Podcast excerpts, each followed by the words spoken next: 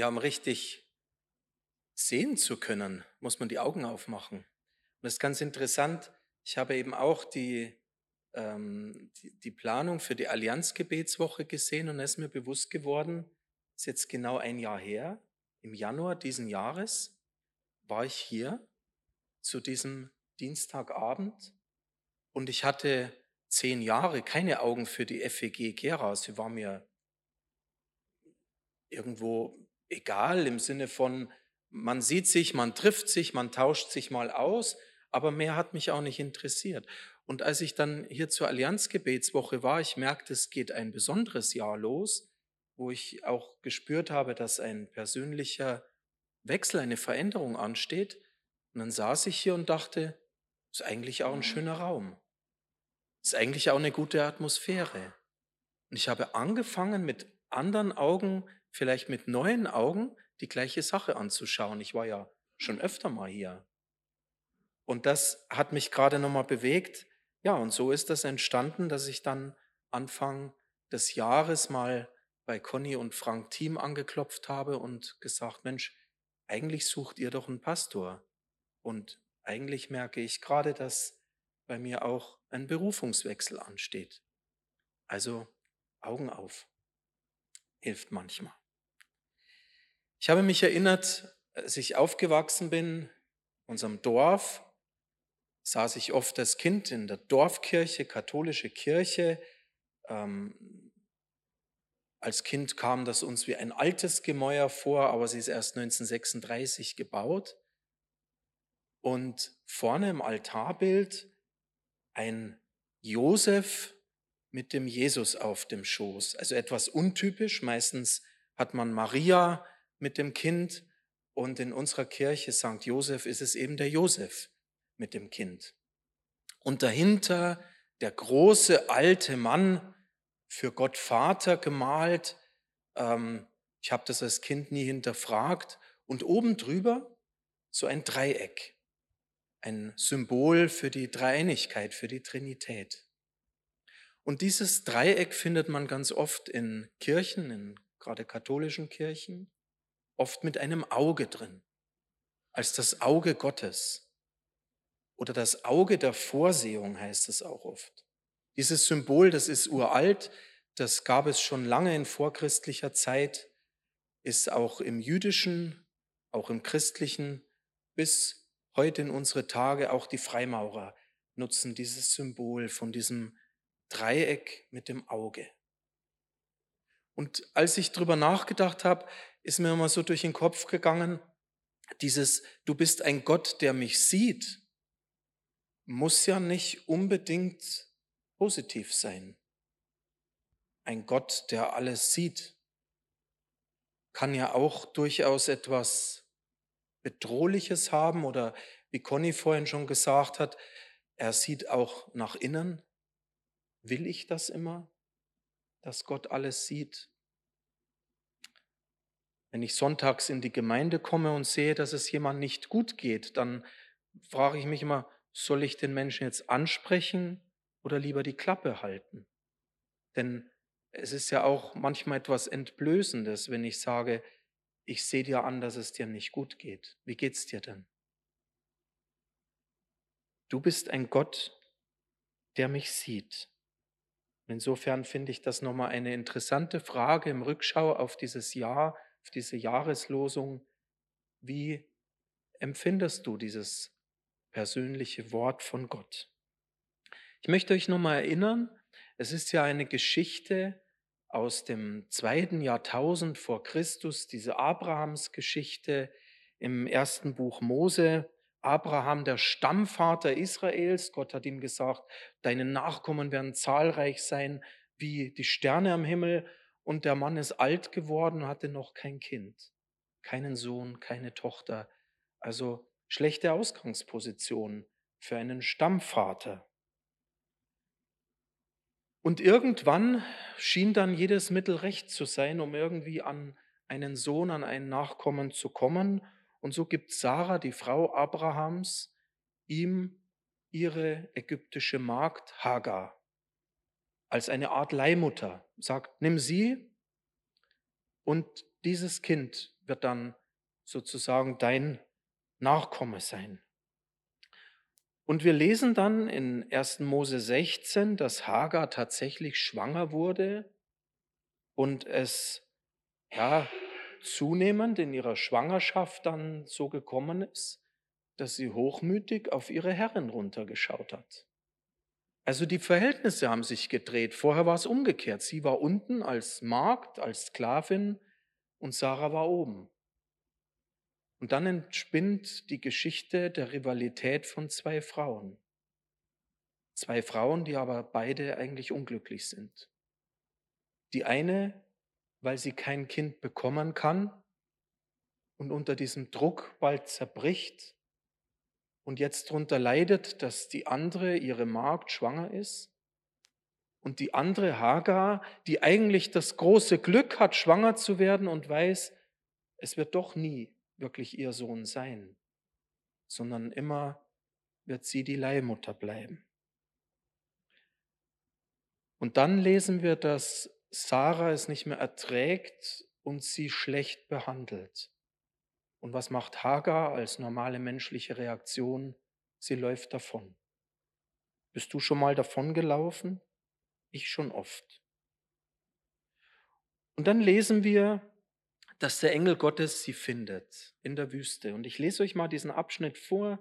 Da heißt es, ein Engel des Herrn fand Hagar an einer Wasserquelle in der Wüste. Sie war am Brunnen auf dem Wege nach Schur. Der Engel fragte, Hagar, du Magd Sarais, wo kommst du her? Wo gehst du hin? Ich bin auf der Flucht vor meiner Herrin Sarai. Da sagte der Engel des Herrn zu ihr, kehre zu deiner Herrin zurück und ordne dich ihr unter. Weiter sagte der Engel des Herrn, ich werde deine Nachkommen so zahlreich machen, dass man sie nicht zählen kann. Und der Engel des Herrn fügte hinzu, du bist schwanger und wirst einen Sohn zur Welt bringen, und den sollst du Ismail, Gott hat gehört, nennen. Denn der Herr hat dich gehört, als du ihm deine Not geklagt hast. Dein Sohn wird heimatlos sein wie ein Wildesel. Er wird mit allen im Streit liegen und getrennt von seinen Brüdern wohnen. Und Hagar gab dem Herrn, der mit ihr geredet hatte, den Namen El Roi, das heißt, Gott sieht nach mir. Denn sie hatte gesagt, hier habe ich den gesehen, der nach mir sieht. Und darum nannte man den Brunnen Be'er Lahai Roi, das heißt Brunnen des Lebendigen, der nach mir sieht. Er liegt zwischen Kadesh und Beret. Gott findet Hagar in der Wüste, in der Einöde, bei diesem Brunnen. Und er sagt, Hagar, wo kommst du her? Und wo gehst du hin? Und er sagt zu ihr etwas sehr Unangenehmes, nämlich, kehre um, geh zurück, wo du hergekommen bist. Und noch schlimmer, das, was wir als postmoderne Menschen sehr ungern hören, ordne dich unter. Das, was Conny hat vorhin gesagt, als freiheitsliebender Mensch nicht immer unseren Nerv trifft. Kehre zurück in deine Verhältnisse und lebe das Leben so weiter, wo du warst. Und gleichzeitig gibt er ihr eine Verheißung auf den Weg, nämlich er sagt zu ihr das gleiche, wie er zu Abraham gesagt hat, deine Nachkommen werden so zahlreich sein wie die Sterne am Himmel, wie der Sand. Und du sollst deinen Sohn nennen Ismael. Gott hat gehört. Gott sieht und Gott hört. Und sie nennt Gott beim Namen. Das finde ich ganz faszinierend und sagt, hier habe ich den gefunden, der nach mir sieht. Ich finde es eine bemerkenswerte Geschichte. Ein Gott, der eigentlich streng rüberkommt. Ein Gott, der konsequent ist. Der sagt, nee, nee, du bist auf dem falschen Weg. Geh zurück und ordne dich Sarah wieder unter. und gleichzeitig ein Gott, der offenbar sehr fürsorglich ist. Und Hagar versteht das und sagt, du bist ein Gott, der mich wirklich sieht, der mich findet hier in der Wüste. Offenbar meint es Gott gut. Und offensichtlich hat man genau deshalb diese Jahreslosung ausgesucht, weil Gott eben nicht der Horch- und Guckverein ist, der uns bedroht, der lange Arm des Ministeriums für Staatssicherheit, wo wir immer aufpassen müssen, ob uns jemand beobachtet, ob uns jemand hört, ob uns jemand abhört, ob jemand auf unsere Stirn sieht, was wir denken. Nein, Gott meint es gut. Du bist ein Gott, der mich sieht. Und ich möchte euch mal drei Aspekte aus dieser Geschichte geben, die diese Motivation Gottes zeigen. Wie gut es Gott eigentlich meint mit Hagar und mit mir und dir. Du bist ein Gott, der mich sieht. Erstens, weil du mich liebst. Gott sieht nicht auf die Stellung. Gott macht keinen Unterschied. Gott unterscheidet nicht zwischen der Herrin, dem Menschen, der oben ist, und der Magd, die unten ist in der gesellschaftlichen Ordnung. Wir haben das vorhin in dem Lied von der Jahreslosung gesehen. Ich habe gemerkt, ich habe meinen Stift da hinten beim Olli und Conny wollte ich Anna am Stift fragen, aber iPad-Menschen haben keine Stifte liegen. Jetzt ist es zu spät. Deswegen ist mir der Vers entfallen. Aber in diesem Lied von der Jahreslosung, vielleicht weiß das nur jemand, da ist vom Ansehen die Rede. Hat jemand gerade nochmal diesen Vers im Sinn? Du bist der Gott, der mich sieht der mir Ansehen gibt. Und in diesem Ansehen liegt eigentlich genau das drin, ähm, was, was der Begriff von Würde im Deutschen aussagt. Gott sieht die Würde, die er in uns hineingelegt hat. Danke.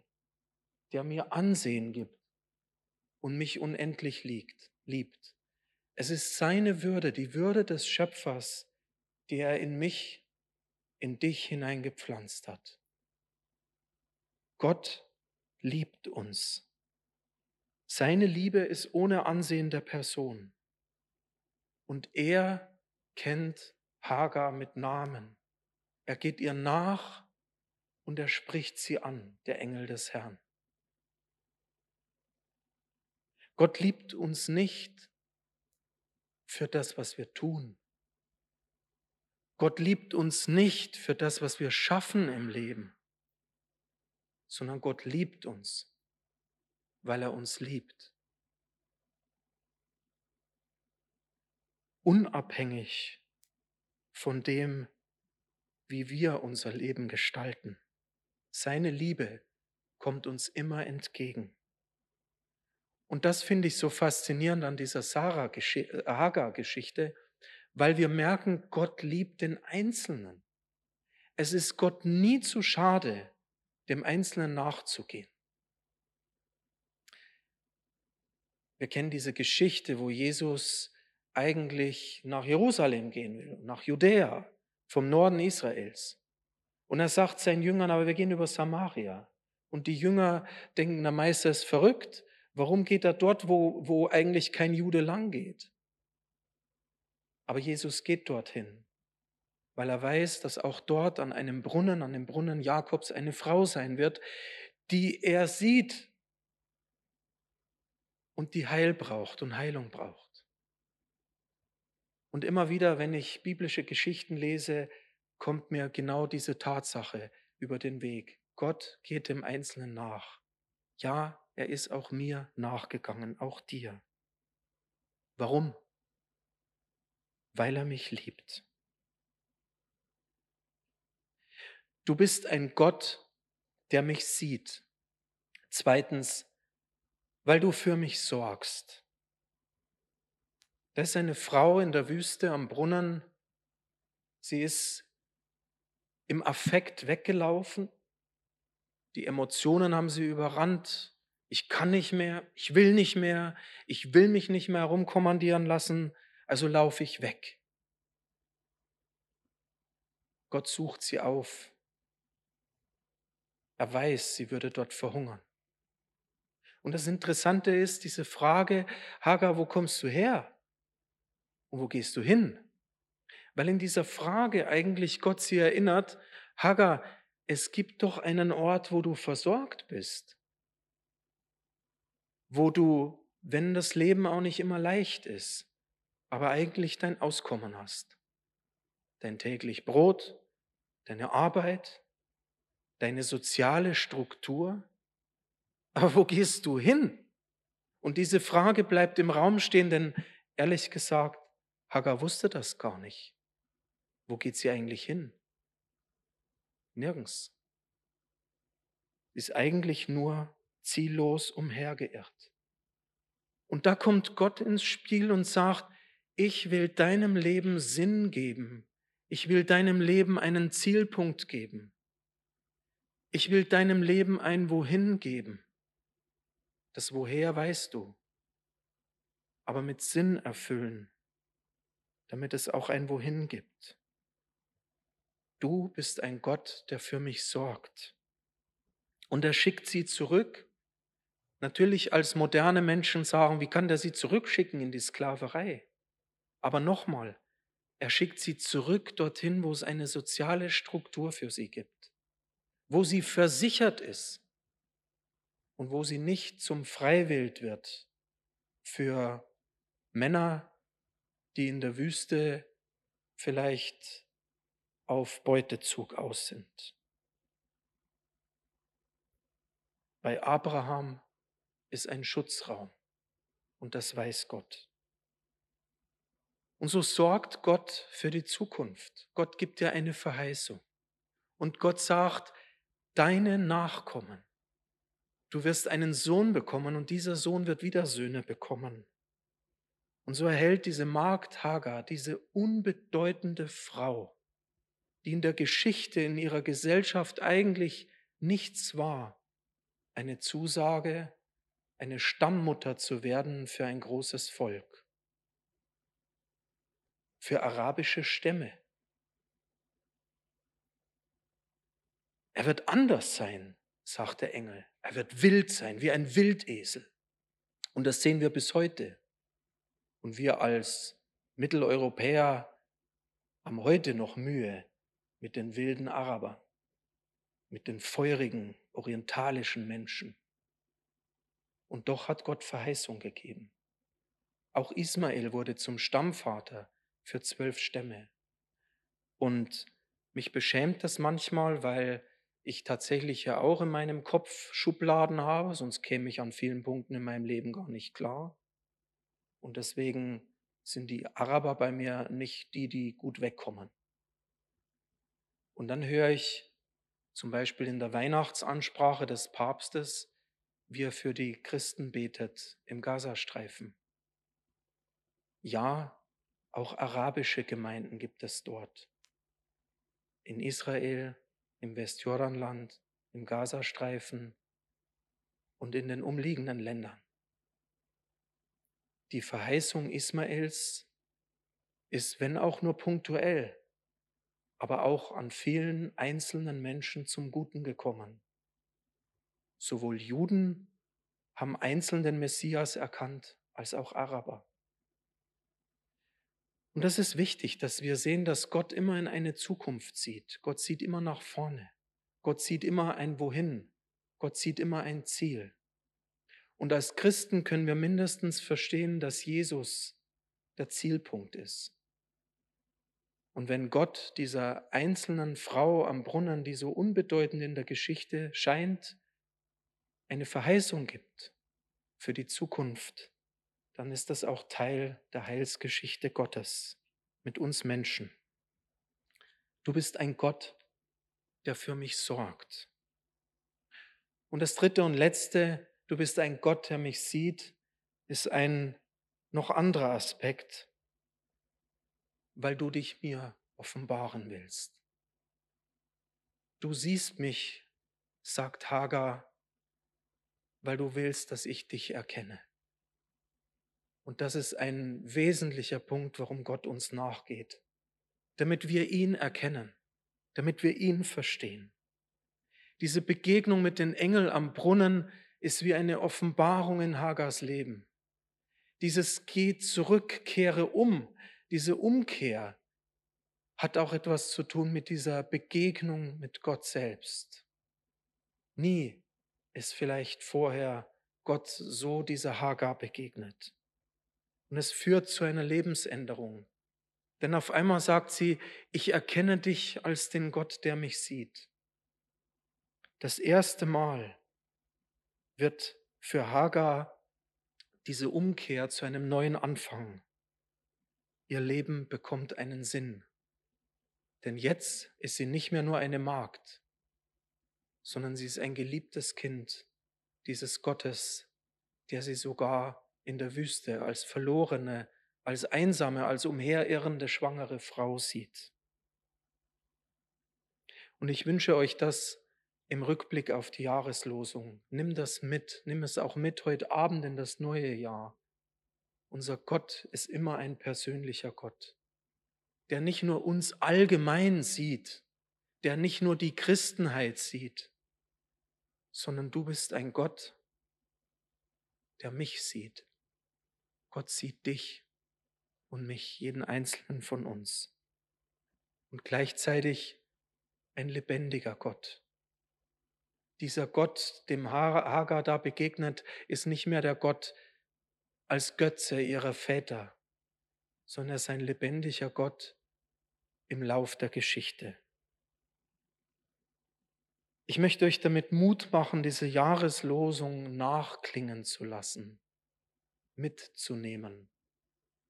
Natürlich kriegen wir eine neue Jahreslosung 2024, aber du darfst diesen Vers mitnehmen. Und gerade in Momenten, wo du vielleicht auch so einsam am Brunnen sitzt und nicht weißt, wo du eigentlich hingehst, darfst du dich wieder erinnern. Jesus, du bist mein Gott, der mich sieht. Amen.